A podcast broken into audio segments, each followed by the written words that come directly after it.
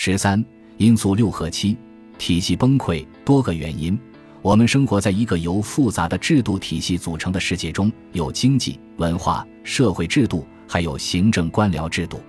一个相互联系的制度体系的运转需要许多因素协同运作，一处出事就可能导致全面崩溃。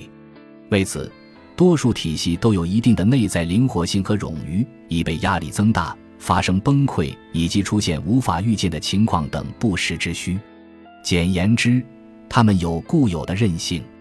但是，到了备用体系不堪重负之时，发生一个问题就会引发雪崩效果，波及整个体系，恰似经济上的传染病。所以，青铜时代从西班牙到伊朗，从北部意大利到努比亚的贸易网络中。地中海商业活动被打乱，会影响到贸易网遍及的所有地区。因贸易中断而得不到奢侈品和金钱固然影响巨大，但必须记住，青铜时代晚期贸易的一类重要货品是粮食。埃及人用船把粮食运往多个地方，缓解那里的饥饿状况。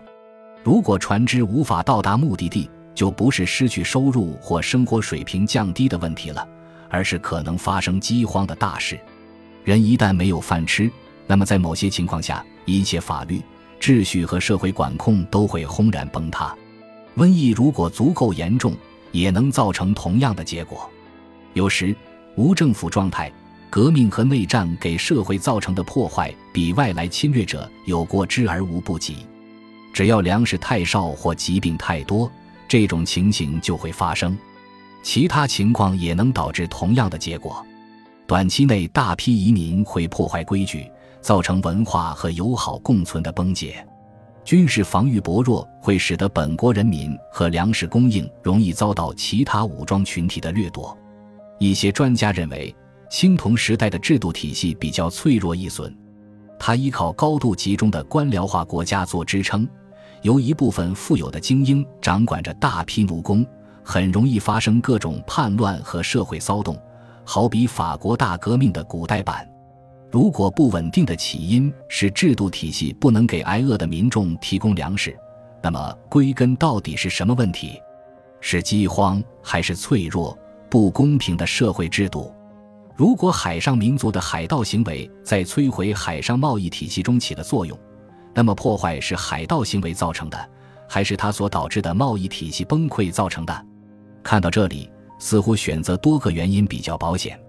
与祖先相比，也许我们不必太担心造成青铜时代崩溃的那些事情发生在自己头上，但是我们却给自己加上了以前从未有过的新的潜在威胁：核武器、全球环境破坏、可能带来灾难的科学发明等。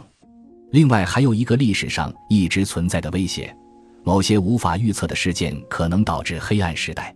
你有生之年是否会发生体积吓人的小行星撞击地球，或者约瑟米蒂的超级火山爆发，全看你在宇宙轮盘赌中的运气。二十世纪九十年代初，苏联的政治体系坍塌时，苏联的一些继承国是否经历了好比小型黑暗时代的遭遇？那个动荡不安的年代中，继承国的过渡漫长而艰苦。在新成立的民族国家中，如俄罗斯。出生率和预期寿命双双巨响，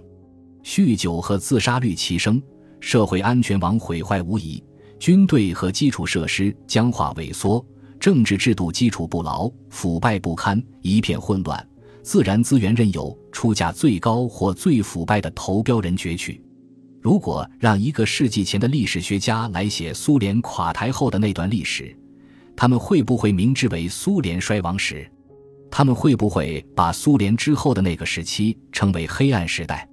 也许一个社会、经济或文明的衰落期的长短是界定其是否为黑暗时代的关键因素。二十世纪三十年代美国的大萧条和二十世纪九十年代苏联解体后的混乱都持续了大约十年的时间。这么短的时间似乎达不到黑暗时代的最低标准。然而。如果他们的直接影响持续了一两个世纪之久，就足以将统计学上文明史的一刹那变为长期的下滑趋势。关于社会崩溃的一种现代理论认为，由于二十一世纪的地球紧密互联，过去个别的或仅限于某地的黑暗时代产生的冲击，现在可以由全世界和整个文明来吸收。别的理论提出，任何可能发生的黑暗时代，在深度和烈度上都会因现代的互联互通而减轻，所以也许会发生又一场大萧条或超级大国的陨落，但是不会引发长达一个世纪的全球性衰落和技术后退。现代文明能够把风险分散到全球，这种冗余备份使得整个体系能够在一处发生骤停后继续运转不误。不过，也许这是我们的偏见，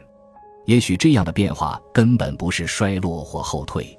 全看我们决定使用什么标准。按照某些观点，也许不能将事情评判为好或坏，仅仅是不同而已。之前我们说过。进步的概念有其固有的偏向。如果到后来某个时代阅读不再重要，识字率因之下降，这是否表示那是个黑暗的时代呢？还是说，其实人不过是根据需要调整了自己的技能？判断应该由谁来做？是我们这些回顾过去的现代人，还是实际生活在过去时代的人？过去的人对于什么算是好事的想法，也许与我们不同。这就引起了一个问题：实际生活在某个黑暗时代中的人是否意识到那是黑暗时代？如果你出生在公元前一千年的希腊，你是否知道以前曾有过伟大的时代？比方说，一个孩子在一九二九年大萧条开始时出生在美国，他长到十岁时，世界仍深陷大萧条的泥潭不能自拔。对这个孩子来说，贫穷和低希望值是很正常的。因为他没有过别的经历或记忆，然而他的父母却很可能感到日子越来越艰难。生活在一个已经过了技术、文化或经济的巅峰时代的社会中，也许听起来是坏事，但具体个人的幸福感很可能会比较迅速地做出调整适应。如果好光景是两辈子之前的事，又怎能知道自己错过了什么呢？也许我们看待事物的方法完全错了。假如今天的历史教科书告诉我们，本富兰克林所属的18世纪革命战争那一代曾驾飞船登陆火星，并且能完全治愈癌症，我们会在乎吗？当然，我们想要过去那些看似比现在强的东西，但我们愿意相应接受过去的其他内容吗？举例来说，如果五个世纪前的一个美洲原住民有一颗蛀牙，他可能非常想用我们现代的牙医技术把它治好。但是，如果为了获得现代医学的好处，他必须在生活的所有其他方面都变成现代人，也许他就觉得不值得了。最好时常提醒自己，对任何叙述或故事都要有许多不同的看待方式。像黄金时代和兴起与衰落这样的说法，在我们思想中根深蒂固，于是我们很容易忘记，可能还有别的看待事物的方式。人类学家约瑟夫·特恩特说。罗马帝国在一些地区对公民横征暴敛，却几乎不提供任何服务，所以那些地区的一些民众对蛮族征服者表示欢迎，把他们当作解放者。关于青铜时代也有类似的理论，认为地中海国家宫廷文化那种高度官僚化和税负沉重的结构对大多数人民已不再合适，于是他们以这样那样的方式抛弃了它，或不再予以积极支持。在这种情况中，如果治理结构太过复杂、尾大不掉，或太过集中、不接地气，那么回归更简单的治理方法，由地方掌握控制权，究竟是好是坏呢？同许多事情一样，对此问题的回答取决于提问的对象。可以肯定的是，至少过去的有些人会认为我们把他们的生活浪漫化了，误以为他们的时代是美满的从前的好日子。可事实是。在数百年的时间内，罗马帝国的各个继承国一直努力想把它重新拼凑起来。在几个世纪的青铜时代完结后，